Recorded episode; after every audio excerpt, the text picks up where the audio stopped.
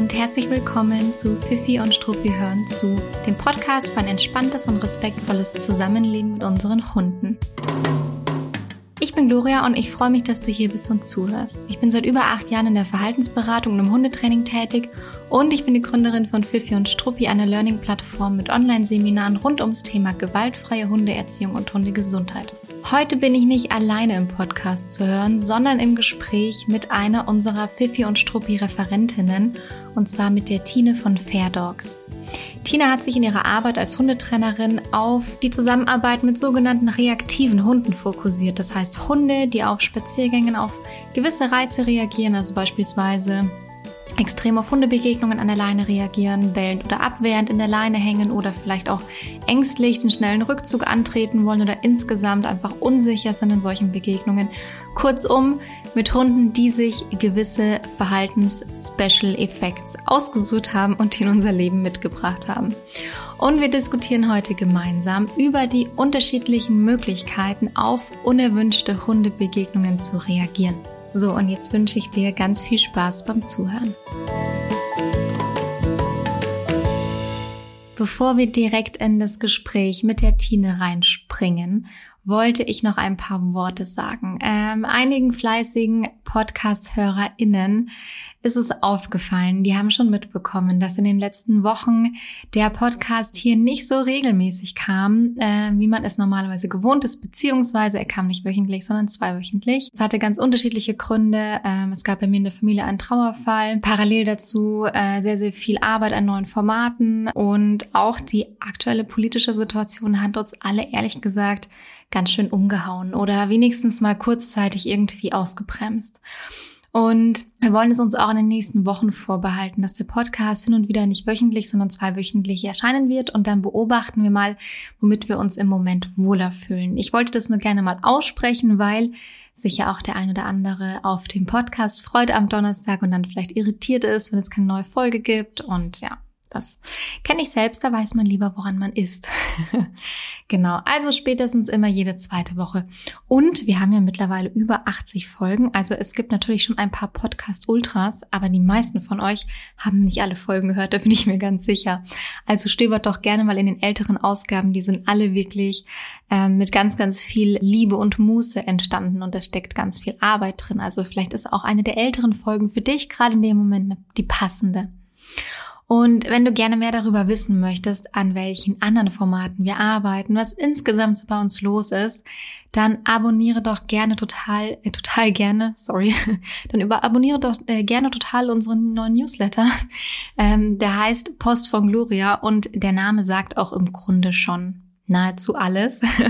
Ich schreibe diesen Newsletter einmal pro Monat, also du wirst damit nicht äh, bombardiert und berichte dort über unsere Arbeit, über News, aber auch Highlights. Es gibt einige Behind-the-Scenes-Einblicke und ich teile viele meiner Gedanken zu Hunden, aber auch darüber hinaus zum Thema Tierschutz, zum Thema Mensch und Tiere, zu dem Zusammenleben und ähnlichem.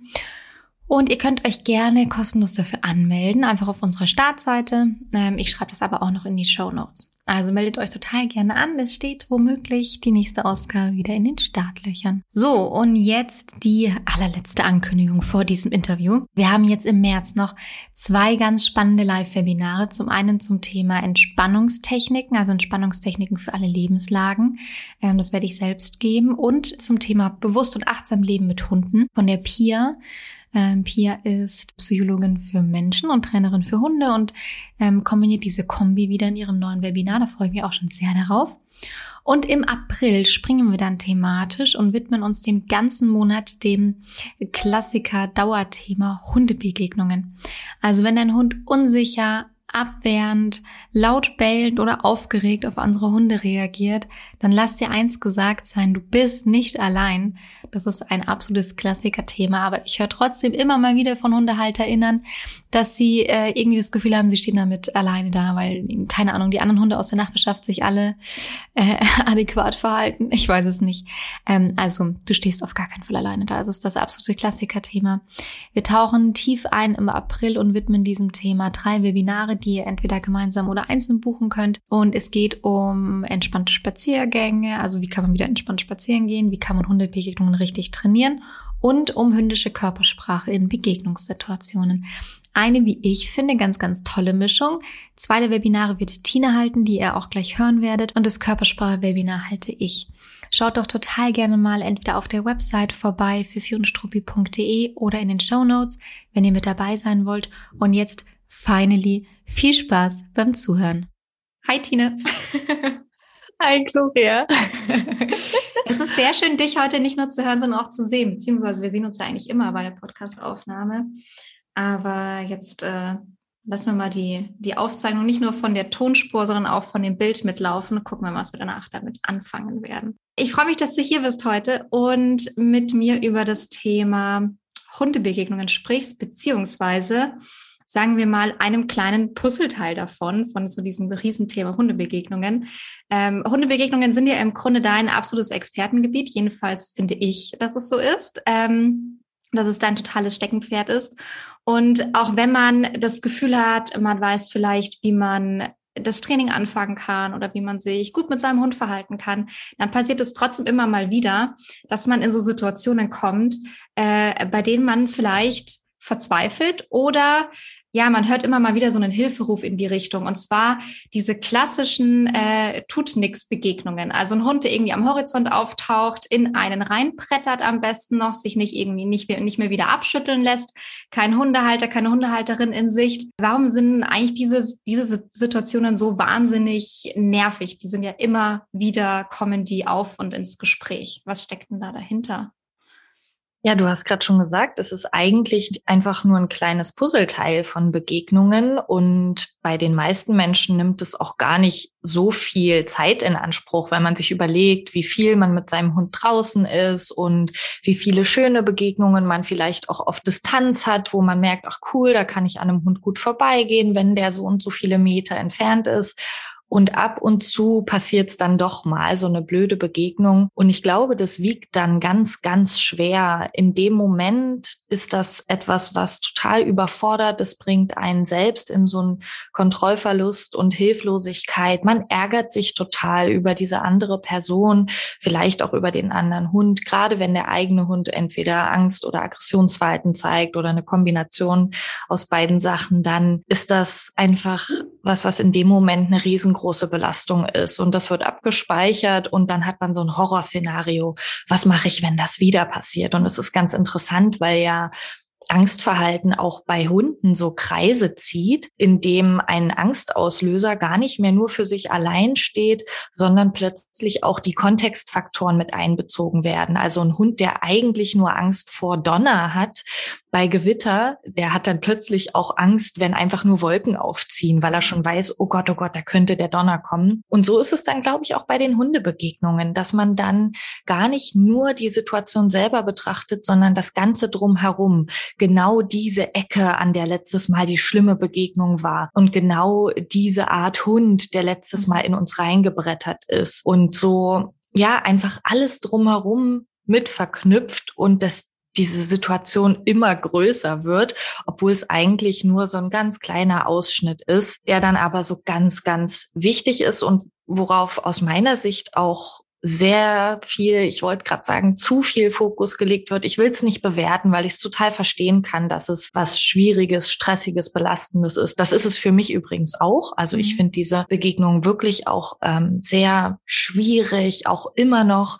Äh, meine Hündin Millie, die kann auch in bestimmten Situationen immer noch ähm, in Richtung Aggressionsverhalten gehen. Das heißt, für mich schwingt da auch immer eine große Angst mit und deshalb verstehe ich das und trotzdem würde ich jetzt mal so bewertend sagen, es wird mir zu viel Fokus drauf gelegt, weil es mhm. auch dazu führt, dass man schon, wie gesagt, vorher sich da so reindenkt und auch schon bei dem Hund, der am Horizont auftaucht, schon völlig verspannt vielleicht schon die Leine total festnimmt und schon das Schlimmste eigentlich erwartet. Und eigentlich müsste man eben das Gegenteil machen. Ne? Also ich bin gar kein Fan von, du musst dich jetzt entspannen, sondern ich bin Fan von, du brauchst Strategien in dieser Situation, die für dich abrufbar sind, damit du deinem Hund in dem Moment Strategien an die Hand geben kannst, wie er die Situation besser meistern kann.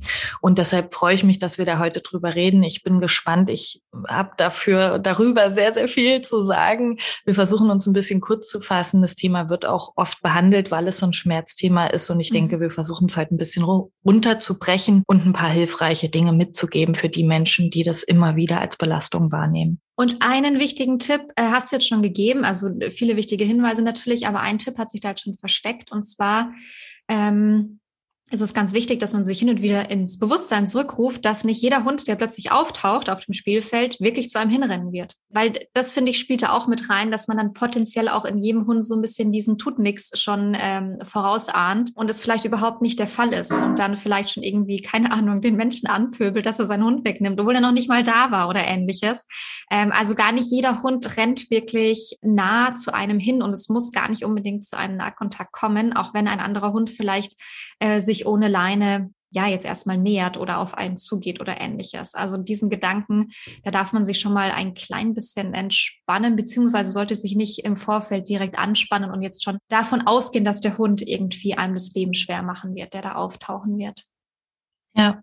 Ja, ich formuliere das immer gern so als aha, da ist eine Herausforderung. Ich glaube, das ist die Herangehensweise, die man versuchen sollte, sich anzueignen, die ich mir auf jeden Fall immer wieder versuche anzueignen und zu verstärken. Und wenn ein Hund auftaucht, erstmal zu denken, aha, interessant, egal ob der jetzt an der Leine ist oder ohne, aber gerade ohne Leine eben dieses nochmal umzupolen von, oh Gott, oh Gott, jetzt geht's los, hin zu, aha, interessant, ein Hund ohne Leine. So, und dann gucke ich mir an, wie groß ist der? Wie bewegt der sich? Was macht der so? Was macht mein Hund eigentlich währenddessen?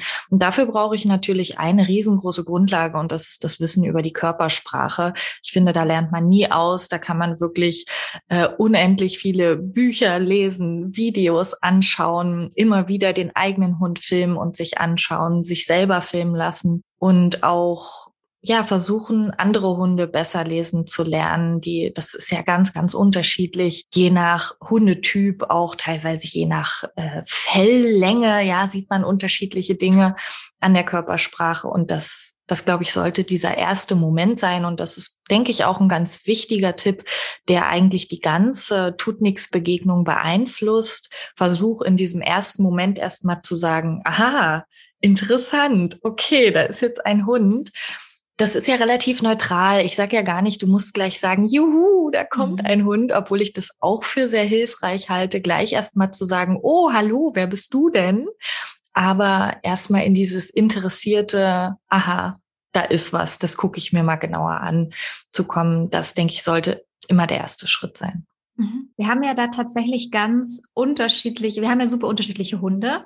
Ähm, also nicht nur optisch, ich glaube auch vom Verhalten her. Mhm. Ähm, und ich glaube auch, dass bei uns da unterschiedliche, also bei uns selbst, ähm, uns beiden ganz persönlich, da auch unterschiedliche Gedanken wahrscheinlich auftauchen würden. Ähm, das also muss jetzt gleich äh, bestätigen oder widersprechen natürlich, aber ich würde mal davon ausgehen, dass du bei Millie eher immer vielleicht das Thema hättest, wenn jemand in euch reinrennt, ah, hoffentlich reagiert Millie nicht unentspannt äh, und abwehrend auf den.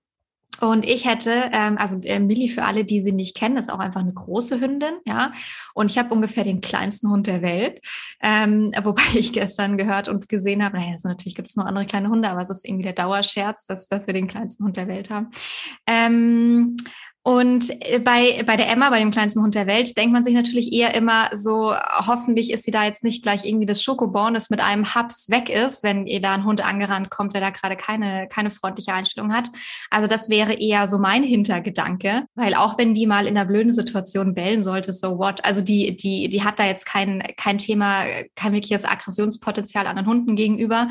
Das höchste der Gefühle wäre mal, dass sie den Hund ähm, wegschickt, bellend Und dann war es das. Das heißt, da mache ich mir natürlich eher immer Gedanken um die Emma als um den anderen Hund. Das heißt, hier ist ja schon äh, der erste, der erste Unterschied, wie stark diese Motivationen und auch Trigger auseinandergehen können bei den, bei den HundehalterInnen, je nachdem, mit welchem Hund man da spazieren geht und was man da eben vielleicht im Kopf hat. Absolut. Ja, das ist definitiv ein großer Fokus von mir, dass ich natürlich immer als oberstes Ziel habe, dass keine Verletzungen entstehen auf beiden Seiten und auch bei der Emma, ja, die ist auch nicht mehr die jüngste. Das heißt, da muss ja nicht mal der Hund irgendwie die komplette Emma in den Mund nehmen, aber sie einfach ähm, zu überrumpeln wäre für sie ja auch schon ganz furchtbar.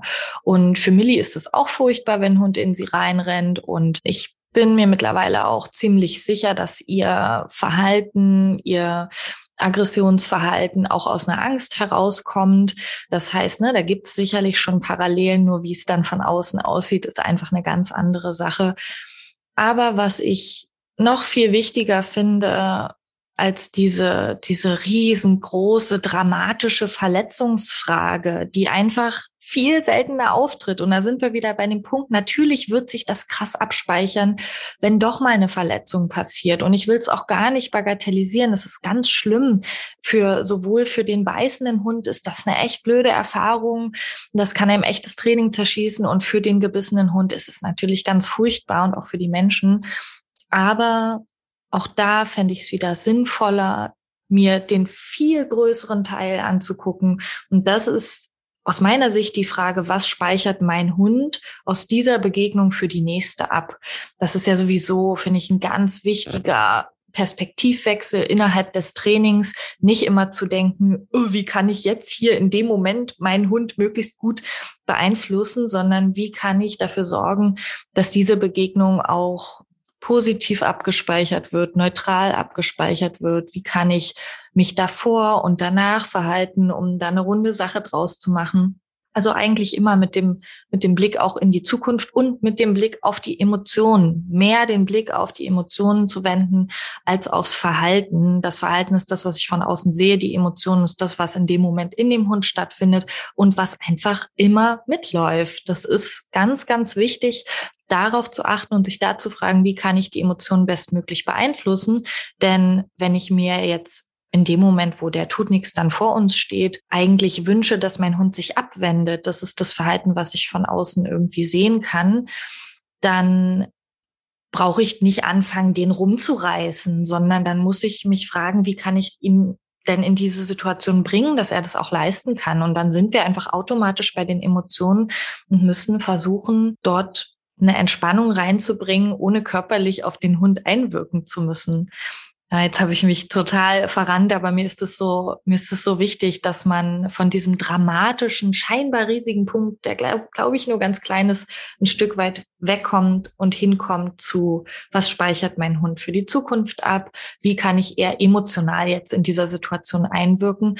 Im Gegensatz zu diesen Standardtipps, du musst deinen Hund hinter dich bringen irgendwie. Und dann mhm. sieht man manchmal, wie die Leute da so komisch rumfuchteln und den Hund versuchen hinter sich zu halten, der aber die ganze Zeit nach vorne will. Oder der Hund muss ins Sitz gebracht werden oder du musst den anderen Hund laut wegschicken. So, das sind so Sachen. Ach, da wird einfach null Blick auf die Emotionen geworfen. Und das mhm. finde ich so schade, weil das eigentlich viel, viel wichtiger ist. Würdest du denn, bevor wir das, äh, die, die Dramatik dann tatsächlich loslassen und über die Lösungswege sprechen, würdest du denn das unterschreiben oder wie weit würdest du es unterschreiben, diese Aussage, ach, jetzt ähm, habe ich mich gerade im Training auf einem guten Weg befunden, es ist irgendwie ein Hund in uns reingeprettert, der hat jetzt mir mein ganzes Training zerschossen, so diese, diese mhm. Standardaussage.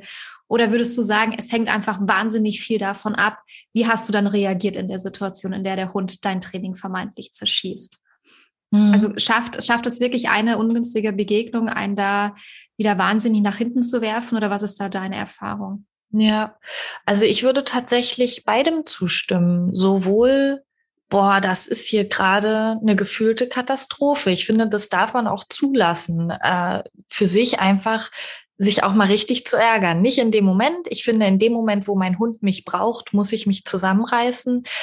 Wenn ich dann danach aber, weiß ich nicht, anfange zu weinen oder zu Hause irgendwie mal äh, auf den Tisch haue oder keine Ahnung. Ich finde, das darf sein. Ich darf mich richtig ärgern und ich darf innerlich mir auch denken, ey, das ist echt nicht in Ordnung, dass, dass andere Menschen teilweise so achtlos durch die Gegend laufen und ihre Hunde in andere reinbrettern lassen. Deshalb ja, das kann einen im Training zurückwerfen, wenn der eigene Hund abspeichert, dass immer wieder die, der persönliche Wohlfühlbereich ähm, dass der immer wieder, äh, jetzt fällt mir das deutsche Wort nicht ein, also äh, Sag auf Englisch. invade, also der wird immer wieder invaded. Also da kommt immer wieder ein anderer Hund rein, obwohl der eigene Hund eigentlich sagt, ey, genau hier ist meine Grenze, so zwei Meter um mich rum oder so. Mhm. Ähm, und wenn da ein Hund reinkommt, dann ist das eine blöde Erfahrung für den eigenen Hund. Und ja, das mhm. wirft einen im Training zurück. Aber gleichzeitig stimmt deine andere Aussage, dass du nochmal ganz, ganz viel Einfluss darauf hast, was dein Hund in dem Moment abspeichert und wie schlimm er es abspeichert. Und deshalb finde ich eigentlich eine Kombination wichtig. Wie gesagt, in dem Moment, wo mein Hund mich braucht, muss ich mich darauf konzentrieren. Wie kann ich jetzt hier bestmöglich unterstützen? Wie kann ich meinen Hund durch die Begegnung durchcoachen? Auch wenn es gerade eine Eskalation Situation ist, was kann ich danach machen, um die Begegnung abzurunden, um die Erregung nochmal runterzufahren, um meinem Hund wieder ein Stück weit Sicherheit zu geben. Dann kann ich mich zu Hause eine Runde ärgern, kann mich bei einer, weiß ich nicht, äh, Bekannten mal so richtig auskotzen und dann wieder von vorne starten und schauen, okay, auf welcher Distanz muss ich jetzt wieder anfangen, Begegnungen nochmal ganz stark positiv zu verknüpfen, nochmal ganz stark auf die Gegenkonditionierung zu achten, um wieder eine positive positive Erwartungshaltung zu schaffen und mich dann vielleicht mal wieder verabreden mit einer Bekannten mit Hund, um wieder eine positive Begegnung zu erschaffen und da einfach nochmal neu wieder auf den auf das Konto einzuzahlen, auf das Wohlfühlkonto meines Hundes in Bezug mhm. auf Hundebegegnungen. Also wenn wir jetzt mal tatsächlich, wie wir vorhin schon gesagt haben, wirklich Begegnungen mit ähm, äh, Verletzungsabsicht mal kurz rauslassen, weil die ja wirklich Gott sei Dank die absolute Ausnahme darstellen, sondern mit den klassischen tut nix Begegnungen, die, die man einfach im Alltag hat, dann würde ich aber auch sagen, dass es halt mit zum Training dazugehört, ähm, eine einen Umgang mit diesen Begegnungen zu finden und für den eigenen Hund und sich aufzubauen, dann ist es halt ein Teil leider Gottes oder was heißt leider, es ist halt in unserer Umgebung ein Teil des Trainings, weil wenn wir sagen, okay, eigentlich lief gerade alles gut im Training, jetzt ist der Hund reingerannt äh, und hat es wieder zerschossen, dann muss man vielleicht sagen, hm, ja, das ist vielleicht aber auch eher eine sehr ähm, hm, wie soll ich sagen, jetzt nicht künstliche Situation, weil man hat es ja nicht künstlich erschaffen davor, aber keine keine Situation, die jetzt sinnbildlich für den normalen Alltag steht, dass man dann nie auch mal mit unglücklichen Begegnungen konfrontiert sein wird. Das heißt, eigentlich könnte man vielleicht sagen, cool, ich hatte jetzt gerade irgendwie einige Zeit wirklich eine gute Möglichkeit, ähm, den Umgang ohne direkte Begegnungen zu üben. Aber jetzt sind wir halt wieder konfrontiert worden mit den Begegnungen, die normal im Alltag stattfinden und die man halt nicht wegdiskutieren kann. Also es ist, finde ich, vielmehr eigentlich ein Teil des Trainings, als jetzt, ähm, als dass man sagen könnte, es zerschießt einem das Training, weil es ist halt Teil davon. Ja, wir haben halt keine Laborsituation im Alltag, ähm, wo man jetzt mal irgendwie alle Statisten so hinstellen könnte, wie man es gerade hätte. Ich muss jetzt Millie beobachten, die sich im Hintergrund bei dir schüttelt. Sie hat doch gerade gerülpst. Ich weiß Echt? nicht, ob man es gehört hat, ich aber das finde ich ganz Mach nochmal, Millie. die geht jetzt auf die mal. Couch chillen. Sehr gut. Und man liegt auch hier unten eingemüllt. Ähm, ja, ja, also kann man ja nicht wegdiskutieren, dass es eigentlich mhm. der Umgang damit part of the deal ist. Also mhm. auch halt als Hundetrainerin muss man damit, äh, also muss man die Anleitung dafür halt geben und kann mhm. nicht sagen, ja, scheiße, Training findet man anders statt. Mhm. Ja, ich bin da auf jeden Fall richtig gut drin, dieses starke Bedürfnis zu haben, mir meine Welt zu bauen, in der ich alles genau so kontrolliere, ähm, dass es für mein Training und meinen Hund perfekt ist. Und darüber hinaus darf dann da aber nichts reinkommen. Und das ist natürlich total unrealistisch. Also ich habe das Thema mit der Geräuschangst bei Millie, dass ich mir denke, okay, ich kann zu Silvester fange ich dann und dann schon an, vorher mir da einen richtigen Sicherheitspuffer aufzubauen und dann flüchten wir zu Silvester aufs Land und äh, auch schon davor und danach. Und wenn dann aber mal ein Knaller im Alltag irgendwo auftritt, boah, dann bin ich so wütend. Das darf einfach gar nicht sein. Und das ist halt, wenn man in der Stadt lebt, muss man damit einfach rechnen. Und genauso ist es mit den Hundebegegnungen auch. Man muss realistisch bleiben und es gehört schon im Idealfall bei jungen Hunden, bei Welpen schon zur Sozialisierung dazu. Es ist etwas, wofür mein Hund eine Strategie braucht und ich auch. Und ja, es gehört dann auch bei Hunden, die bereits Probleme mit Begegnungen haben, mit zum Training dazu. Und ja, deshalb stimme ich dir voll zu. Man sollte sich darauf einstellen. Man darf sich trotzdem drüber ärgern, aber sollte mhm. dann zügig wieder in diese konstruktive Frage kommen. Okay, was ist denn der beste Umgang damit? Und wie schaffe ich es auch, mich davon nicht immer wieder so aus der Bahn werfen zu lassen? Also, mhm ich äh, habe das mittlerweile eigentlich meistens so, dass wenn wir eine Tut nix Begegnung haben, ich danach auch relativ oft so denke, ach, das war ja jetzt eigentlich irgendwie ganz gut und das und das hat ganz gut geklappt und das und das hat ganz gut geklappt, obwohl an dieser Begegnung trotzdem viele Dinge total nervig sind vielleicht, weil ich mir eigentlich denke, man, die andere Person, hier im, in meinem Umfeld sind es auch manchmal so die üblichen Verdächtigen, wo ich mir denke, oh, schon wieder die, die es halt einfach nicht packt.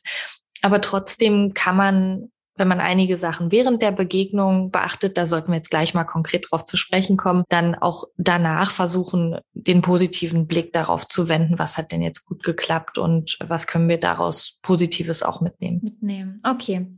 Soll ich mal einsteigen mit dem ersten Tipp, der, äh, glaube ich, für mich am wichtigsten war und mich auch weiterhin eigentlich gerne mal ein bisschen challenged. Ich finde, es ist nämlich ein Tipp oder ein Hinweis, der auch ein bisschen in an so einem Persönlichkeitsentwicklungspunkt ansetzt. Ähm, und zwar ist es das nicht von Anfang an bewerten, was da jetzt gleich passieren wird oder wer einem da entgegenkommt. Weil du hast gerade auch gesagt, die üblichen Verdächtigen. Und das hat man ja, man hat die Leute in der Nachbarschaft und man fängt an, die zu labeln nach und nach, wenn man beobachtet und man sieht Dinge und ich könnte dir zu jedem meiner Nachbarn mit Hundgeschichten erzählen, ja. Natürlich, ob man will oder nicht, aber es zu schaffen, auch vielleicht einen Hund, den man wegen seinem Halter oder seiner Halterin ähm, doof findet, ja, weil die sich mit dem immer blöd verhält, auf den auch eigentlich mit, ähm, mit einem offenen Gemüt zuzugehen, das finde ich ist manchmal eine Überwindung, die einen aber selbst ganz schön weiterbringen kann. Also erster Tipp von meiner Seite, dem Hund, der entgegenkommt, dem äh, freundlich und offen entgegentreten und nicht direkt mit einer emotionalen Abwehrhaltung und den irgendwie im Kopf schon ähm, verfluchen, zerschießen, labeln oder sonst was, sondern einfach vielleicht mal sagen, hey, wer bist denn du? Kommst uns hier besuchen. Ähm, und das müssen wir jetzt einmal ausklammern, das sagen wir jetzt einmal dazu, damit wir es nicht immer dazu sagen müssen. Wir sprechen nicht von Hunden, die im aktiven Angriff auf einen zurennen. So, Punkt. Äh, sondern diese wirklich klassischen, alltäglichen tut nichts Begegnungen. Also einfach mal zu sagen, hey, wer bist denn du? Kommst uns hier besuchen? Guck mal, Emma, wer uns da besuchen kommt gerade, ja. Es ist der unkastrierte Labby, der hier immer ohne Leine rumläuft und auch mal auf die Straße rennt. Ja, so what? Es ist der unkastrierte Lavi, der jetzt hier ankommt. Guck mal, ist der nicht wahnsinnig toll? Guck mal, wie toll der ist. So, ähm, anstatt halt natürlich von Anfang an vielleicht demjenigen entgegenzurufen, rennt ihr Hund schon wieder ohne Leine hier rum? Ich habe Ihnen das letzte Mal schon gesagt oder was auch immer, was sich dann da so aufbauschen kann. Ähm, also offen und freundlich und vielleicht sogar auch teilweise ein Stück weit einladend bleiben für die Situation, die da jetzt kommt. Ja, ja. Ich glaube, es gibt so zwei Standardreaktionen, die wirklich nicht hilfreich sind. Das ist das, was du gerade beschrieben hast, den, den Halter, die Halterin anzubrüllen oder den Hund wegzuschicken und dem gegenüber laut und präsent und ne, was dann so empfohlen wird, gegenüberzutreten. Ich entschuldige mich für die Geräuschkulisse hier im Hintergrund. Ich hoffe, es stört nicht zu sehr. ähm, und dann gibt es aber noch die äh, Freeze-Reaktion, natürlich sowohl bei Hunden, aber ganz besonders auch bei uns Menschen. Der Hund taucht auf und wir sind erstmal völlig, mhm. äh, ja, irgendwie festgefroren eben.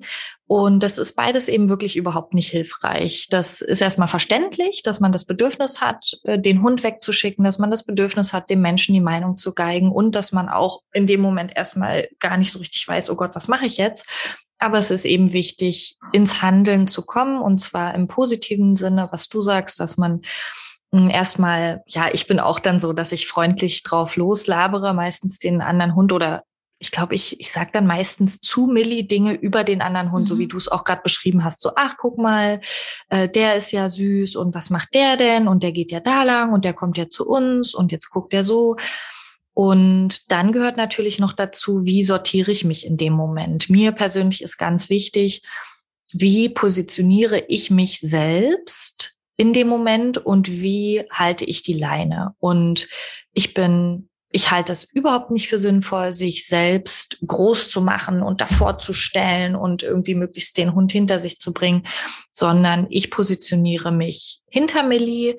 Ich halte die Leine auf eine äh, relativ kurze Länge fest, ohne sie dabei straff zu ziehen und stelle mich so hin, dass ich einen festen Stand habe, weil mit ihren 31 Kilo hat sie echt viel Kraft und da muss ich mich einfach gut drauf vorbereiten. Und dann stehe ich quasi hinter ihr, erzähle ihr, wie toll der andere Hund ist oder stehe seitlich und versuche ihr dabei immer wieder die Ausgangstür aufzumachen. Also ich zeige ihr immer wieder, hey, guck mal, wenn du möchtest, können wir hier seitlich weggehen oder da rückwärts weggehen oder da vorbeigehen und versuche dann aus diesem sicheren Stand, diesem kommen wir treten dem anderen Hund positiv gegenüber, gleichzeitig zu schauen, wie kann ich hier in Bewegung bleiben, weil dieses statische ja was ist, was oftmals noch mehr Anspannung hervorruft und äh, wie kann ich gleichzeitig auch für Millie die Ausgangstür aufmachen, dass sie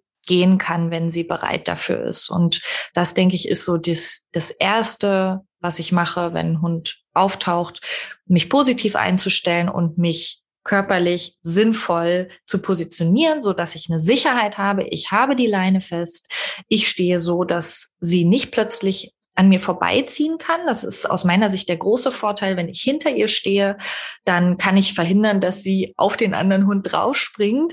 Und äh, wenn sie neben mir stehen würde und ich zwischen ihr und dem Hund, dann hätte sie, könnte sie mit sehr viel Anlauf in Richtung des anderen Hundes rennen. Und das möchte ich um jeden Preis vermeiden. Deshalb stehe ich hinter ihr, bin da erstmal positiv aufgestellt, sicher aufgestellt und überlege mir dann, wie kommen wir jetzt hier in die Bewegung, ohne äh, zu viel Gewusel reinzubringen. Ich finde es aber auch einen guten Punkt zu sagen, ihr den Weg immer wieder aufmachen. Ähm, also das mache ich auch sofort, dass ich einmal prüfe, wo ist denn die Emma gerade, was hat die für eine Position ähm, kann die da einen Schritt nach rechts oder links ausweichen oder ist sie jetzt irgendwie in die Ecke gedrängt, wenn jemand auf sie zugeht, weil sie darauf halt einfach ungünstig reagiert, verständlicherweise. Mhm. Ähm, also das ist auch was, was, was man wirklich gut überprüfen kann im Vorfeld, dass dann nicht irgendwie eine Situation ist, in der der eigene Hund vielleicht schon dann von Haus aus eher so ein bisschen in die Ecke getrieben wird oder in die Ecke mhm. getrieben ist, wenn es wirklich dann zum Nahkontakt kommen sollte. Ja. Ja, ja, und mit der Bewegung fängt man natürlich optimalerweise schon an, bevor der andere Hund Nase an Nase mit meinem steht. Ne? Deshalb da denke ich, ist jetzt schon ein ganz guter Bogen hin auch zu den Signalen, die man einfach auch für eine Begegnung immer wieder im Alltag üben kann. Ich finde, da gibt es ein paar Grundlagen, die müssen einfach sein, die gelten für Begegnungen mit Tutnixen, die gelten auch für alle anderen Begegnungen. Und da ist für mich ganz wichtig, dass ich ein Signal habe, was ankündigt, komm, wir gehen mal ein bisschen zur Seite, wir gehen mal hier rüber und schlagen schon mal einen anderen Weg ein. Das zeigt dem anderen Hund, dass wir nicht vorhaben, frontal auf ihn zuzukommen haben, dass wir eigentlich vielleicht auch gar kein Interesse haben am Kontakt. Das zeigt auch dem anderen Menschen, dass wir hier offensichtlich gerade ausweichen wollen und deshalb das Bogenlaufen ankündigen, zur Seite gehen ankündigen. Dafür brauche ich ein Signal, das muss ich im Alltag immer wieder trocken üben, damit ich in so einer Situation zu meinem Hund sagen kann, komm, wir gehen rüber und der sagt, ah ja, cool, okay, ich mhm. bin erstmal froh, wir gehen hier mal ganz kurz aus der Schussbahn. Das geht natürlich nicht, wenn der andere Hund schon an meinem dran hängt. Aber ja. wenn ich es schaffe, in dem Moment, wo ich den Hund sehe, auf eine gewisse Distanz, das erstmal einzuleiten, dann ist schon viel gewonnen, um diese frontale Begegnung ein Stück weit zu entschärfen. Bei uns heißt es Signal ausweichen und das ist ganz praktisch, weil wenn man das laut sagt, absichtlich laut sagt, ja. dann reagieren da auch die Menschen, die anderen Menschen ja. manchmal drauf. Wenn man sagt, komm mhm. immer, wir weichen aus mhm. und man aktiv rausgeht aus einer Situation, dann hat man doch hin und wieder mal das Glück, dass jemand darauf reagiert. Hat man nicht ja. immer, aber es äh, ist schon relativ eindeutig. Ähm, und dann nochmal verbalisiert, dass man, dass man das etwas macht, was tatsächlich mhm. aktiv ausweichen soll.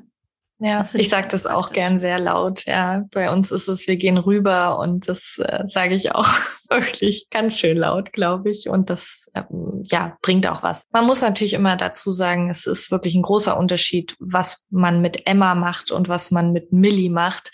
Mit einem großen Hund. Ich bin mir ziemlich sicher, dass ich den großen Vorteil habe, dass viele Menschen, wenn sie sehen, dass ich keinen Kontakt möchte, wenn sie dieses aktive Ausweichen sehen, dass sie sich dann denken, oh Gott, oh Gott, der Hund ist bestimmt total gefährlich.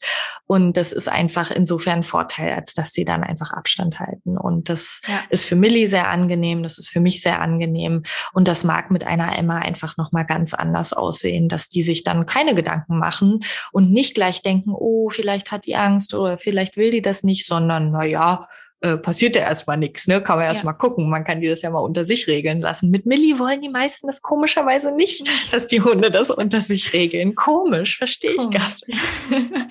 Das ist tatsächlich ein Vorteil, den du an der Stelle hast. Ich glaube manchmal ähm, Menschen, die da eine gewisse Empathie verspüren, die nehmen die Hunde weg äh, wenn sie selber einen großen Hund haben, weil sie sich denken, ach, die Emma ist ja so klein, das ist ja irgendwie unausgewogen. Sowas passiert hin und wieder. Aber wenn natürlich jemand da schon so empathisch einem fremden Hund gegenüber ist, dann kann es eh gut sein, ja, dass die Begegnung gar nicht äh, blöd laufen würde. Aber das gibt es schon hin und wieder. Ähm, und damit kann man auch manchmal ganz gut argumentieren. Ja, also das ist was, was ich dann oft sage, wenn es irgendwie, wenn ich schon merke, alles wird jetzt ein bisschen so doof, dass man sagt, ah, das ist ja irgendwie jetzt nicht so richtig ausgewogen hier das Größenverhältnis oder sowas. Oder das ist ihr ein bisschen, oder ich sage auch manchmal, Emma, ist der dir zu groß? so. Womit man halt so spielen kann in solchen Momenten. Ja, aber also sowas kann mal sein, aber du hast schon völlig recht. Da. Also eine mhm. abschreckendere Wirkung hat da, glaube ich, die Millie, obwohl dir das natürlich überhaupt nicht äh, obwohl das so negativ klingt, ist gar nicht so gut. Mhm. Ja. Nee, ach, ich finde das echt ziemlich praktisch, ehrlich gesagt. Ich würde es mir manchmal in, in Bezug auf Menschen anders wünschen, dass, äh, dass die, dass nicht so viele Menschen denken würden, sie sieht gefährlich aus. Wobei auch da, äh, sie ist ja nicht so, nicht ganz so massig wie so ein, wie so ein Listenhund äh, was, wie man sich so typischerweise so einen Listenhund vorstellt. Sie ist ja auch kein Listenhund, aber sie ist einfach ein bisschen schlanker und deshalb ist das nochmal so ein Vorteil, dass einige Menschen sie dann irgendwie doch sehr hübsch finden. Also das passiert mir wirklich oft, dass die Leute sagen, oh, die ist aber schön, aber oft sehe ich eben auch so die skeptischen Blicke, so, oh Gott, die, ähm, die ist ja groß, die ist ja kräftig, was auch immer. Und das empfinde ich als Vorteil in, in Begegnungen. Das führt auch dazu, dass die Hunde, dass viele Hunde stärker auf sie reagieren, als sie vielleicht auf eine Emma reagieren, mhm. als auf einen kleinen weißen Hund. Ja dass da mehr Erregung automatisch drin mhm. ist. Und das macht das Training insofern für uns dann wieder ein Stück weit schwerer, weil automatisch auch in jedem Nahkontakt die, die Aufregung, oder nicht automatisch, aber in vielen Nahkontakten ist die Erregung des anderen Hundes auch höher, als mhm. sie vielleicht bei einer Emma wäre. Aber ach, auf Distanz sollen die Leute ruhig denken, Millie ist gefährlich. Das, das kommt uns eigentlich ganz gelegen.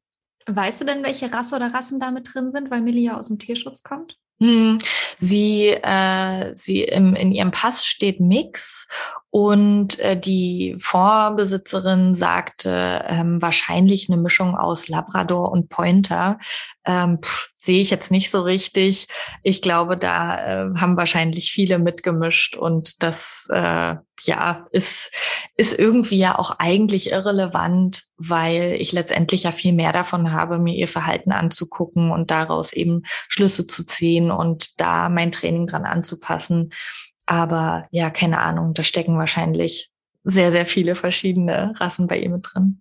Aber der Klassiker im Tierschutz, alles als Labby-Mix zu bezeichnen, ja, ja, Ansatz ja, ja. so aussieht. Ja, wobei ich bei ihr überrascht bin, weil ich gedacht hätte, ähm, da hätte vielleicht ähm, Boxer-Mix drin gestanden, weil das ist ja so der Klassiker mhm. für Hunde, die auch nur den kleinsten Touch von Listenhund haben, ja. da einfach äh, Boxer-Mix drauf zu kleben. Und das war jetzt bei ihr nicht so. Aber äh, pff, ja. Na, zuerst äh, Labi-Mix. Wenn man damit nicht durchkommt, ist es der Boxer-Mix. Ja, wenn man damit nicht durchkommt, dann äh, nee, ja. aber jetzt nicht auf Milli bezogen, sondern allgemein. Mhm. Mhm. Ja. Okay, was haben wir gerade gesagt? Äh, freundlich bleiben, ent, mhm. äh, den, den, den Hund äh, ein bisschen offener und freundlich empfangen, der da ist, Position beachten, den äh, Platz lassen, um rauszugehen, nicht einfrieren selbst als Mensch Ähm, jetzt würde ich mal davon ausgehen, wenn du schon angesprochen hast, dass du andere Hunde nicht wegblockst, dass du die wahrscheinlich auch nicht absichtlich mit Wasser bespritzt äh, aus einer Flasche, die du dir extra äh, mitgenommen hast, weil du bewaffnet damit auf deine Spaziergänge losstartest, oder? Davon können wir ausgehen. Genau. Ich habe tatsächlich eine andere äh, Waffe dabei. Also ich bin gar kein Fan von Wasserspritzen, von ähm, Pfefferspray. Eigentlich völlig egal. Man kann ja ganz viele Sachen werfen. Man könnte auch die eigene Leine werfen oder sich eine zusätzliche Leine zu werfen mit dem was auch immer. Da werden die Leute ja sehr kreativ. Ich muss mir aber darüber bewusst sein, da sind wir wieder bei dem emotionalen, dass mein Verhalten eine Auswirkung auf meinen eigenen Hund hat. Das, was ich in dem Moment mache, wird sich irgendwie auswirken und im Zweifel sind eben laute, aufregende Dinge, die ich tue, eher erregungssteigernd und damit trage ich zur Eskalation bei und es hat eine Auswirkung auf das Verhalten des anderen Hundes. Und das ist dann so ein bisschen wie äh, Lotto spielen oder Glücksspiel, wenn ich einen aversiven Reiz hinzufüge und versuche damit den anderen Hund zu hemmen, ihn dazu zu bewegen, sich wegzubewegen, ja, dann ist das ein Glücksspiel, dann kann das funktionieren. Oder ich habe Pech und ich mache das Ganze noch schlimmer. Und da, da bin ich einfach nicht bereit zu, dieses Risiko in Kauf zu nehmen, dass ich die Begegnung schlimmer mache, als sie sein müsste. Und dann zerschieße ich mir auch wieder dieses große Ziel, was ich ja eigentlich habe, nämlich dass mein Hund die Begegnung insgesamt am Ende als was okayes, neutrales, vielleicht sogar schönes abspeichern soll. Deshalb ist meine Waffe, sorry, wolltest du dazu was sagen? Nee, ich, ja, ich wollte nur sagen, ähm, weil du gesagt hast, es ist ein Glücksspiel, ob es funktioniert in dem Moment oder nicht. Ähm, das stimmt ja total, aber auch wenn es in dem Moment funktionieren würde, ähm, hat es langfristig ja auf emotionaler Ebene eine ungünstige Auswirkung auf die Entwicklung von deinem Hund. Ähm, mhm. Das heißt, auch wenn es zufällig funktionieren würde, wäre es ja trotzdem nicht der nachhaltigste Weg. Ja, also auch ja. wenn man im Glücksspiel Glück hat, ähm, holt einen das irgendwann wahrscheinlich wieder ein. Mhm. Ja, und das, ich finde auch, dass man sich ziemlich gut vorstellen kann, dass wenn der eigene Hund zum Beispiel gerade am Pöbeln ist und vielleicht ein Hund ist, der eben in die Leine springt und bellt, wenn ein anderer Hund zu nahe kommt und ich dann noch mitmache. Ich finde, man kann sich das richtig so bildlich vorstellen, wie der eigene Hund dann denkt, ja, komm, wir machen den fertig so. Wir drehen jetzt hier durch. Da taucht ein Hund auf und wir drehen zusammen durch. Und das finde ich so absurd. Äh, das muss doch irgendwie klar sein, dass man da zur Eskalation beiträgt. Aber gut, falls jemand zuhört, eine Person, die das gemacht hat, dieses Wegschicken, dieses ähm, Wasserspritzen, irgendwas werfen, laut werden, bitte verurteile dich dafür jetzt nicht selbst, fühle dich bitte auch um Gottes Willen nicht von mir verurteilt. Du hast so gehandelt, wie du es für am besten und richtig gehalten hast und das ist erstmal okay. Aber ich empfehle trotzdem einen anderen Umgang damit. Und ich habe ja gerade schon gesagt, ich habe eine andere Waffe. Ich habe so einen kleinen Plastikbecher, in denen man normalerweise Babynahrung reinfüllen kann. Und den stelle ich in meine Futtertasche rein. Ich habe so eine relativ große Futtertasche mit zwei Fächern und das eine Fach ist immer voll mit äh, extrem viel Trockenfutter. Millie fährt total auf ihr Trocken Trockenfutter ab und deshalb reicht es für uns äh, als so Standardbelohnung für so die Standardsachen draußen. Und dann habe ich aber eben immer noch diesen Becher, und in dem Becher ist noch irgendwas extrem Hochwertiges drin. Irgendwelche Käsestückchen, hochwertige Leckerlis, auch mal Wurststückchen. Ich kaufe keine Wurst und ich konsumiere auch selber keine, aber wenn ich mal vom Foodsharing Wurst habe, dann schnippel ich die da rein und da fährt Millie schon sehr drauf ab. Und deshalb nutze ich das unterwegs als besondere Belohnung für sie und würde es auch, wenn ich den Eindruck habe, da ist ein Hund mit ähm, Aggressionspotenzial oder ein Hund, der Millis Körpersprache überhaupt nicht versteht und immer wieder so nah kommt, dass ich den Eindruck habe, das ist jetzt hier für sie gerade viel zu krass, dann würde ich diesen Becher entweder alles aus dem Becher rausnehmen oder den Becher nehmen und äh, tatsächlich diese ganzen hochwertigen Leckerlis einfach dem Hund entgegen oder so ein bisschen seitlich eben neben den Hund äh, in der Hoffnung, dass diese vielen extrem hochwertigen Leckerlis erstmal mir so 10, 20 Sekunden verschaffen, in denen ich dann wieder mit Milli mein Programm fahren kann, Entspannungssignal geben, Richtungswechselsignal geben, den schnellen Rückzug antreten und irgendwo uns äh, in Sicherheit bringen. Also das ist meine Geheimwaffe, ein kleiner Plastikbecher, der normalerweise für Babynahrung gedacht ist, mit extrem hochwertigen Leckerli drin. Ähm, wie oft funktioniert es bei Hunden gut, die man sonst nicht abschütteln kann? Also wie viele Hunde sind da wirklich ähm, so vom Gefühl her an, an Futter in dem Moment interessiert? Hm.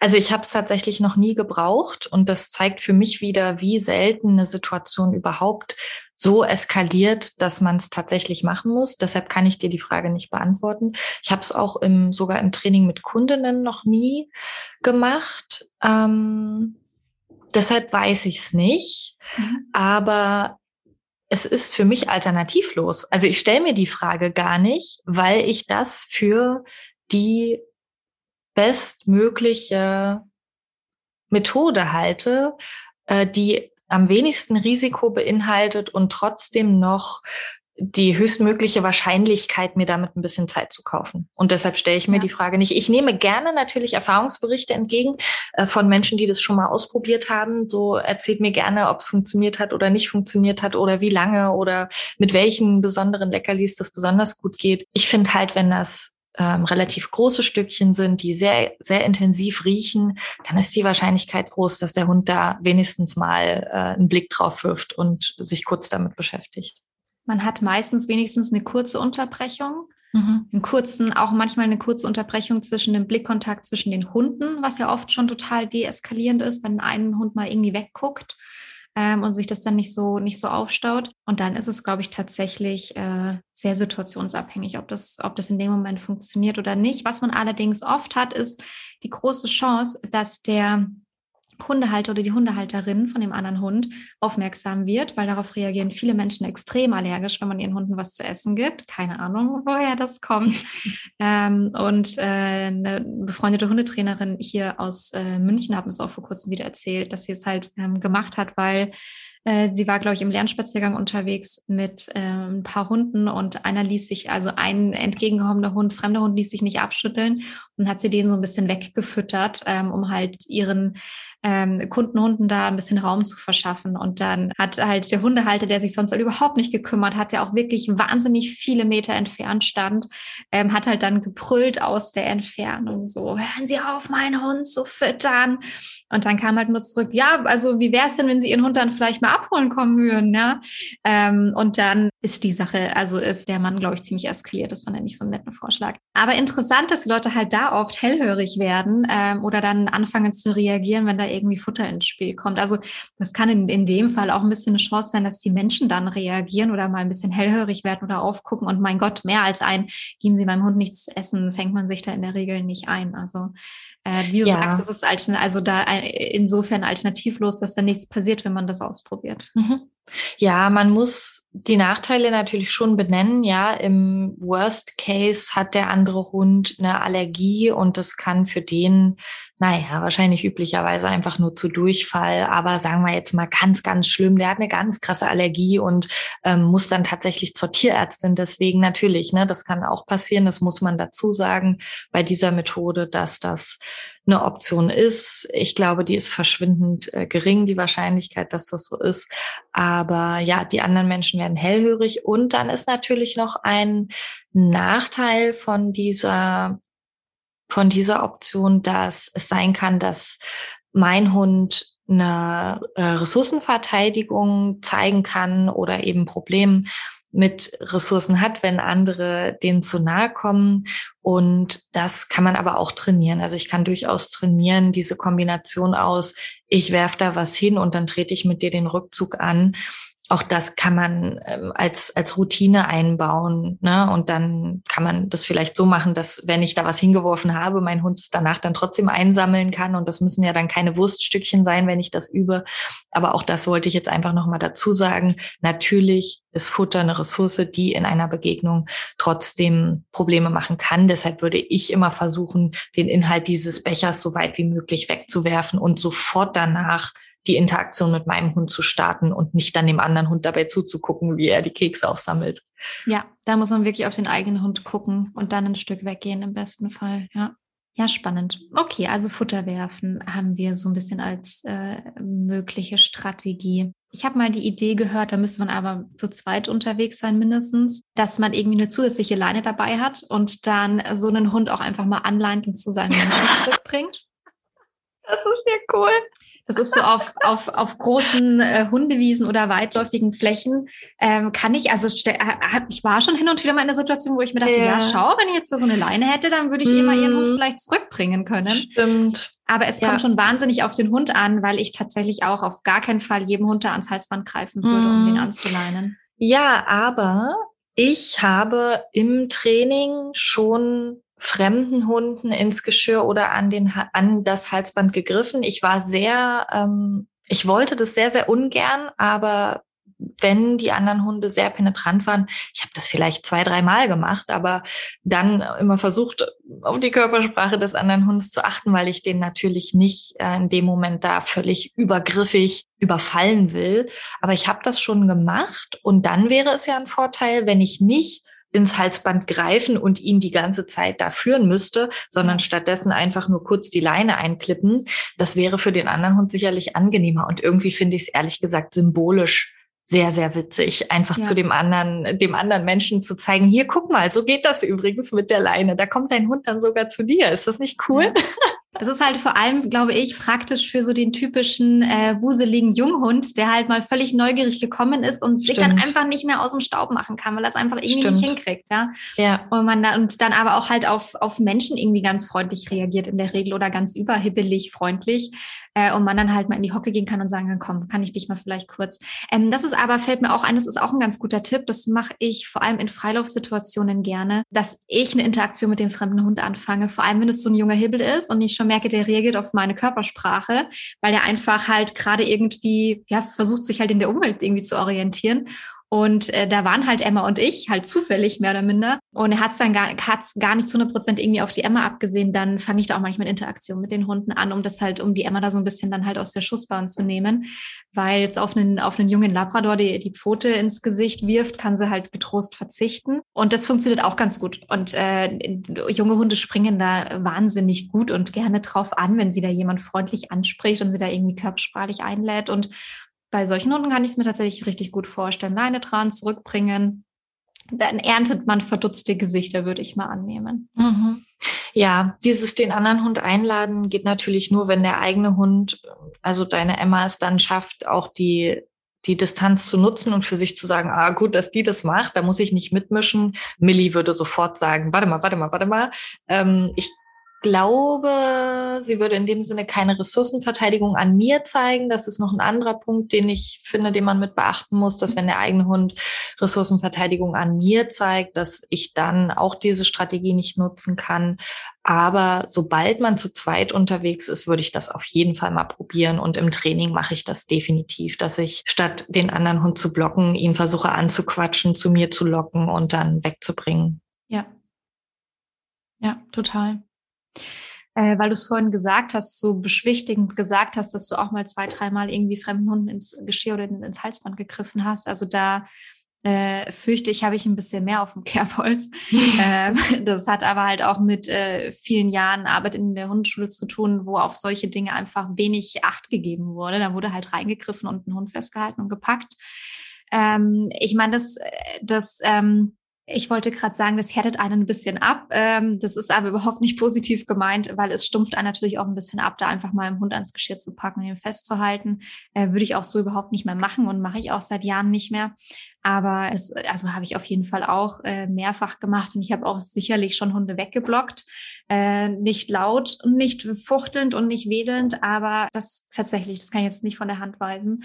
Ähm, das Interessante ist nur, es funktioniert halt auch äh, im Vergleich deutlich schlechter als andere Methoden. Es ist einfach so, äh, wenn man mal weiß und eine Idee hat, äh, wie es auch anders funktioniert, dann funktioniert es anders in der Regel besser. Wobei ich erst, was ist denn heute? Dienstag, wobei ich erst Samstag mal wieder in der Situation war, ähm, wo ich jetzt zwar einen anderen Hund nicht weggeblockt habe, aber sagen wir mal sehr aktiv gesplittet habe, ähm, weil ich mit einer Halterin und ihrem, ihrer Hündin unterwegs war und es ging halt um Begegnungsthemen.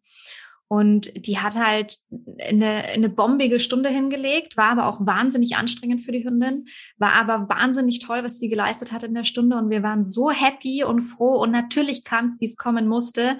Kurz vor Ende, kurz vor Ausgang, kurz bevor wir halt dann irgendwie von dem Weg runtergegangen sind, kam dann noch mal ein Hund an, wo du dann der Hündin schon angemerkt hast, es ist ihr jetzt einfach echt zu viel so. So für heute hat sie eigentlich äh, wirklich alles geleistet, was sie leisten konnte. Und da war es halt auch so, dass ich mir so dachte, Mann, so äh, ich will, dass die Stunde jetzt positiv endet und gut endet und ähm, und, und und und warum ähm, warum ärgerst du uns jetzt hier noch am Ende und konnte da meine Emotionen nicht, nicht komplett zurückhalten. Und es war auch so, dass der sich tatsächlich überhaupt nicht mehr abschütteln ließ. Und dann habe ich, äh, also kann man natürlich, wenn man zu zweit unterwegs ist, da schon mal ein bisschen wenigstens intervenieren, ohne dann dem anderen Hund ein Trauma zuzufügen. Ähm, aber da war es auch so, dass ich halt nach dem dritten Mal splitten und mich in den Weg stellen, halt auch mal zu dem Halter gesagt habe, wie oft muss denn Ihr Hund jetzt eigentlich noch zu uns laufen? Und so offene, direkte Fragen, äh, das verwirrt die Leute manchmal total. Ja? Also wenn ich sage, wie oft, wie oft muss denn Ihr Hund jetzt noch zu uns laufen? Ähm, nachdem er ihn dreimal gerufen hat und der Hund halt überhaupt nicht reagiert hat, dann hat er halt auch so völlig verdutzt und ertappt irgendwie geguckt. Und ich habe ihn irgendwie nicht, nicht, nicht böse angemault und nichts und auch seinen Hund eben, wie gesagt, nicht weggeblockt. Aber da habe ich mir auch gedacht, ach, irgendwie das, äh, will jetzt nicht, dass die, dass die Hündin jetzt sich jetzt am Ende da irgendwie noch so verausgaben muss für diesen Hund. Aber das sind halt Dinge, die man, äh, äh, klar kann man das mal machen, irgendwie, wenn man das reflektiert, ähm, aber es hilft halt der Hundehalterin und dem Hund im Alltag nicht, weil auch die haben vielleicht mal einen anderen Spaziergang, wo sie sagen könnte, der lief jetzt total gut, aber jetzt am Ende springt mir noch ein Hund vor die Füße. Aber dann ist halt keine Gloria dabei, die sich da irgendwie splittend dazwischen stellt. Es ist halt im Alltag so nicht. Und deswegen ist es was, was ja auch, also wahnsinnig unnachhaltig ist, das mal zu machen oder ähnliches. Aber ja, tatsächlich bin ich da ganz froh, dass der diese sehr abgestumpfte Art und Weise damit umzugehen damals jetzt so, also äh, mehr als der Vergangenheit angehört, aber das ist echt unzählige Male Hunde einfach an, ans Geschirr und Halsband gefasst und einfach wahnsinnig Glück gehabt, dass der Hund mich nicht ins, in den Arm gebissen hat. Hm. Ich finde das ganz spannend. Du hast gerade selber schon gesagt, dass deine Reaktion auch viel mit deinen Emotionen in dem Moment zu tun hatte, dass du einfach dir dachtest, das kann doch jetzt nicht wahr sein. Gleichzeitig hast du so ein bisschen das formuliert, als wäre das ähm, sozusagen die nächste Es Eskalationsstufe, dann zu sagen, ja, wenn ich es jetzt aber wirklich nicht will und wenn der andere Hund wirklich ähm, sich nicht abschütteln lässt, dann, und das hast du jetzt nicht gesagt, ich will nur ganz äh, gern mal auf diesen, was, was vielleicht an Zuhörerinnen da raushören könnten, wäre, ähm, dann muss ich doch mal härter durchgreifen. Das finde ich ganz wichtig, dass das bitte nicht so verstanden wird, äh, sondern du hast eben selber gesagt, ne, das hatte auch viel mit deinen Emotionen in dem Moment zu tun. Und ich finde, man muss sich die Frage stellen, kann ich nicht wenn ich ähm, ein, eine aversive Methode habe, die zu 50 Prozent funktionieren kann und ein gewisses Risiko mit sich bringt, kann ich dann nicht auch einfach eine andere Methode nehmen, die auch nur zu 50 Prozent funktioniert, aber nicht dieses krasse Risiko mit sich bringt? Also das finde ich doch irgendwie viel logischer, wenn, wenn mein Blocken und Zischen und Werfen 50 Prozent der Hunde abwehrt und gleichzeitig aber meinen Hund irgendwie total verstört und hochbringt und langfristig dafür sorgt, dass jede Begegnung immer wieder so angespannt ist, dann kann ich doch auch meine Kekse werfen, auch wenn es nur, ich würde zwar behaupten, es funktioniert bestimmt bei mehr als 50 Prozent, aber dann kann ich doch auch die Kekse werfen, auch wenn sie nicht zu 100 Prozent funktionieren, weil ich damit langfristig viel besser wegkomme und eben nicht dieses blöde Risiko habe. So, deshalb bitte versteht es nicht als als Eskalationsstufe im Sinne von, wenn der andere Hund so hartnäckig ist, dann muss ich doch durchgreifen, sondern auch da kann ich risikoarme Möglichkeiten wählen, ja. um das Ganze irgendwie noch zu deeskalieren, um den Hund irgendwie wegzubekommen. Und ja, wie du sagst, wenn man zu zweit ist, ist es einfach, hat man noch mal viel mehr Möglichkeiten. Ja, total. Aber gut, dass du es noch mit ergänzt hast. Ja, natürlich. Das ist, es ist oft was, ähm, menschengemachtes, weil der Gedanke, ach man, komm, jetzt sind wir doch fast am Ende, das ist der, es ist ein menschlicher Gedanke und nicht der Gedanke von dem Hund in dem Moment. Mhm. So, total. Mhm. Zu 100 Prozent, ja. Ja. Aber ich glaube, da war tatsächlich auch die Impulskontrolle von uns allen dreien aufgebraucht. Mhm. Äh, das ist nicht nur beim Hund so, das ist bei allen so. Und was man nochmal dazu sagen muss, ich halte das zwar auch nicht für den besten Weg, aber es ist schon ein wahnsinnig großer Unterschied zwischen einem, ich stelle mich neben den Hund und einem, ich blocke den anderen Hund aktiv weg. Mhm. Ja? ja? Und wenn man zu zweit ist, wie du schon gesagt hast, hat man natürlich da ein paar mehr Möglichkeiten, den anderen Hund mal anzusprechen oder den zu versuchen, da vielleicht ein bisschen auf Distanz zu halten durch eine normale Interaktion. Es gibt eine andere Podcast-Folge, ich verlinke die auch mal in den Show Notes, ähm, wo nochmal ausführlicher erklärt ist, warum ich absolut nichts davon halte, andere Hunde wegzublocken. Also diese eine Methode wird dann nochmal im Detail ähm, aufgezeigt und aufgeklärt. Und das ist ganz spannend anzuhören, äh, finde ich, weil es gar nicht nur darum geht, dass es für den eigenen Hund nicht nützlich ist, sondern weil es auch darum geht, dass man damit auch einem anderen Hund ganz schön eins, äh, eins mitgeben kann. Ähm, also ja, mhm. einen Schreck bis hin zu einem kleinen Trauma oder sonst was, was da passiert, wenn man einem fremden Hund so gegenübertritt. Mhm. Ja. Also nicht so wie ich am Samstag, sondern einen Hund wegzublocken. Ja. Wir haben doch auch noch andere Folgen aufgenommen zum mhm. Thema Hundebegegnung. Ich glaube, in meinem Podcast ist auf jeden Fall auch eine. Ich weiß gar nicht mehr, mhm. was da das konkrete Thema war, aber wenn du magst, kannst du dir auch verlinken. Und ich glaube auch, äh, bei dir hatten wir schon ein Gespräch, wo ja. auch auf jeden Fall Hundebegegnung das Thema war. Und dann kommt ja noch ein Webinar, in dem es nicht um den Nahkontakt geht und fast nicht um Tutnixe. Ich finde, wie gesagt, dass man viele Signale, Verhaltensweisen im Alltag trainieren kann, die bei allen Begegnungen hilfreich sind, auch dann bei den Tutnix-Begegnungen hilfreich sein können. Von daher wirst du ja bestimmt auch den Link zum Webinar mit in die Shownotes packen. Yes, auf jeden Fall. Sehr schön. Weißt du, wann das ist? Ich habe mal wieder das Datum nicht im Kopf. Äh, ich habe, ich sag, ich such's raus und sag's gleich noch im, im, ja, im Abspann dazu. Ach super. Äh, eine letzte Frage habe ich noch an dich. Mhm. Es gibt ähm, ja auch noch die Möglichkeit, vor allem bei kleineren Hunden oder bei sehr starken Menschen, den eigenen Hund auf den Arm zu nehmen und den rauszutragen aus so einer Situation. Was hältst mhm. du davon? Ja, ich wünschte, Millie wäre kleiner, dass ich das machen könnte. Also auch das ist wieder eine Methode, die nicht, die man nicht einseitig betrachten kann. Die hat ein paar Vorteile und die hat ein paar Nachteile. Ich bin großer Fan vom Hochheben, weil es vielen, gerade kleinen Hunden Sicherheit gibt, auf dem Arm zu sein und ich dann schon mal meinen Hund in Sicherheit habe und dann gegebenenfalls schneller die Flucht antreten kann, gegebenenfalls gar nicht mehr so attraktiv bin für den anderen Hund, weil einfach ein Hund auf dem Boden attraktiver dann vielleicht für diesen Hund ist und äh, der dann sich auch leichter abwenden kann. Und deshalb finde ich Hochheben super. Äh, ich glaube nicht, dass da Dominanzgedanken in dem kleinen Hund auf dem Arm aufsteigen und der dann die Weltherrschaft an sich reißen möchte. Es muss etwas sein, was dem eigenen Hund wirklich hilft und Sicherheit gibt. Ich muss es trainieren, ich muss es mit einem Signal ankündigen. Ich muss auch, wenn ich meinen Hund auf dem Arm habe, darauf achten, dass ich ihn so halte, dass es für ihn angenehm ist, dass ich vielleicht noch beruhigend auf ihn einrede, mich von dem anderen Hund abwende, um da wirklich eine Sicherheit zu schaffen und nicht nur meinen eigenen Hund aus dem Verkehr ziehe, so ungefähr.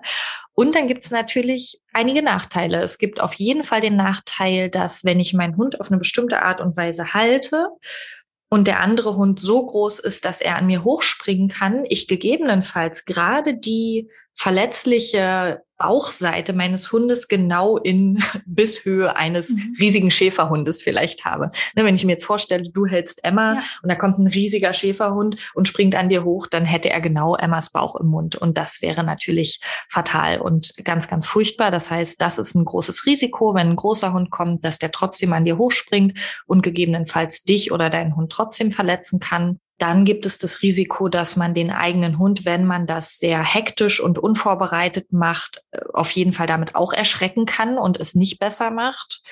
Und wenn es zur Standardvariante wird, dass man immer den eigenen Hund hochhebt. Bei jeder Begegnung verwehrt man sich, glaube ich, auch wirklich ein gutes Training mhm. an Begegnungen, die man dann nach und nach immer entspannter gestalten kann mit dem Hund auf dem Boden. Das denke ich wären so die Nachteile, aber eigentlich bin ich riesiger Fan vom mhm. Hochheben und weiß schon, dass wenn irgendwann äh, noch ein Hund oder der nächste Hund bei mir einzieht, dass der auf jeden Fall kleiner sein wird, so 20 Kilo, die ich noch ganz gut hochheben kann. Das finde ich super. Hochheben ist für so viele Alltagssituationen super, super hilfreich und kann auch in Begegnungen eine Hilfe sein.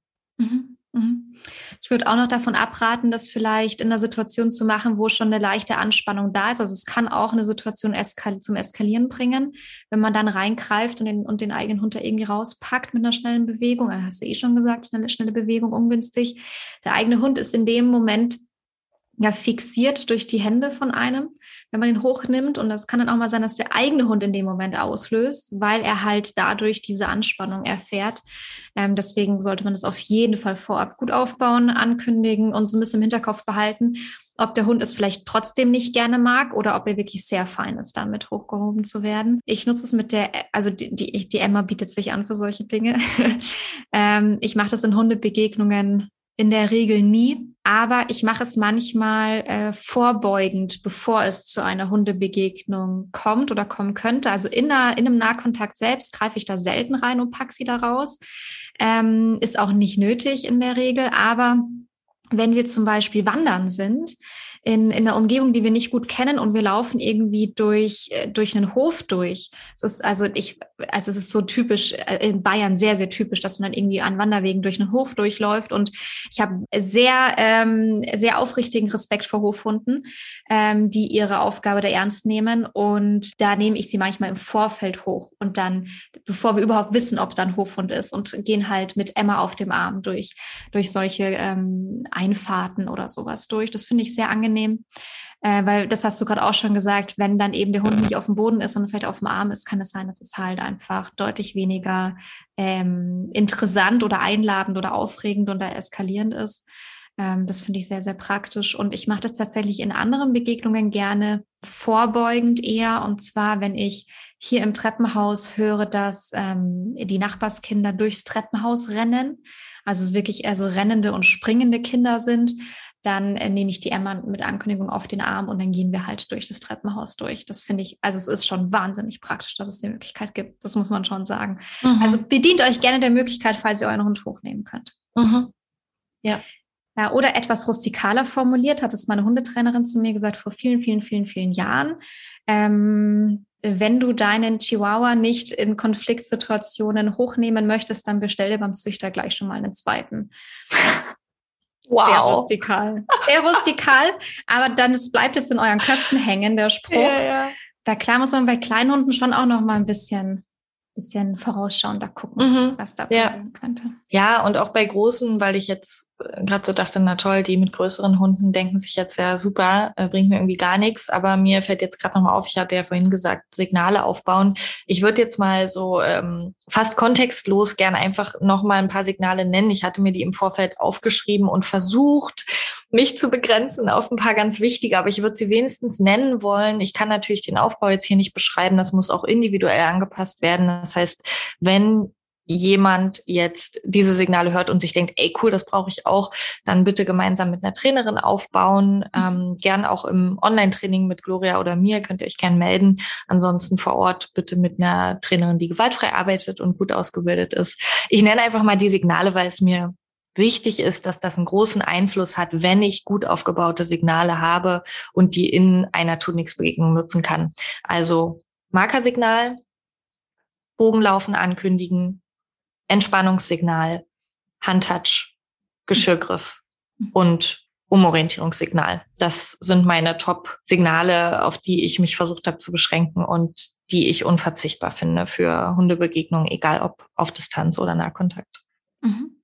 Auf einige davon gehe ich auch im Webinar ein. Mhm. Sehr, sehr cool.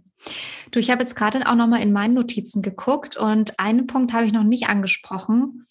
Ähm, vielleicht können wir das kurz abhandeln. Ich bin mir unsicher. Es gibt auch diesen sehr gängigen Tipp. Wenn ein Hund zu deinem an der Leine kommt, dann lass deine Leine fallen. Sollen wir darauf noch kurz eingehen? Es ist halt einfach viel zu individuell was in dem Moment zu dem Hund passt. Es gibt bestimmt Hunde, für die das hilft, und zwar genau die, die einfach Platz brauchen und die äh, mit, mit ein bisschen mehr Platz selber sich viel deeskalierender verhalten können. Und äh, dann gibt es aber viele Hunde, für die das gar nicht funktioniert. Also die, die dann in absolutes Fluchtverhalten gehen und dann einfach irgendwie zum Häschen werden, was gejagt wird und am besten auf die nächste Straße rennen. Oder die, die selber Aggressionsverhalten zeigen, dann wird der andere Hund zum Häschen äh, als Pauschallösung finde ich es ganz furchtbar. Ich habe früher angenommen, dass eine Pauschallösung wäre, mindestens die Leine locker zu halten. Selbst davon bin ich mittlerweile abgerückt, weil es Begegnungen gibt, in denen ich mit Millie die Leine nicht locker halte. Ich halte sie die ganze Zeit vorher locker. Wenn die Leine aber durch sie auf Spannung kommt und wir zu nah am anderen Hund dran sind, dann bleibt die Leine auf Spannung. Dann ist das in dem Moment so, hat den Nachteil, dass Millie dann sehr aufgebaut ist und eine sehr ähm, imposante, äh, unfreundliche Körpersprache dem anderen Hund gegenüber hat, was aber oftmals auch dazu führt, dass der andere Hund dann eher abdreht. Also selbst davon bin ich mittlerweile ein Stück weit weg, dass die Leine immer komplett locker sein muss. In vielen Situationen hat's einen großen Vorteil und bei vielen Hunden ist es genau das Richtige, Leine locker lassen. Leine loslassen finde ich super schwierig. Gibt es bestimmt eine Handvoll Hunde, für die das gut ist, aber auf gar keinen Fall pauschal. Aber jetzt hast du es ja eh schon mega gut zusammengefasst. Also kann ich auch zu 100 Prozent so unterschreiben. Aber ich finde es gut, dass wir es noch kurz angesprochen haben, weil ich immer mal wieder drüber stolpere, dass Leute es als Pauschal-Tipp verwenden und teilweise aber auch mit Hunden, die tatsächlich auch mit Verletzungsabsicht nach vorne gehen.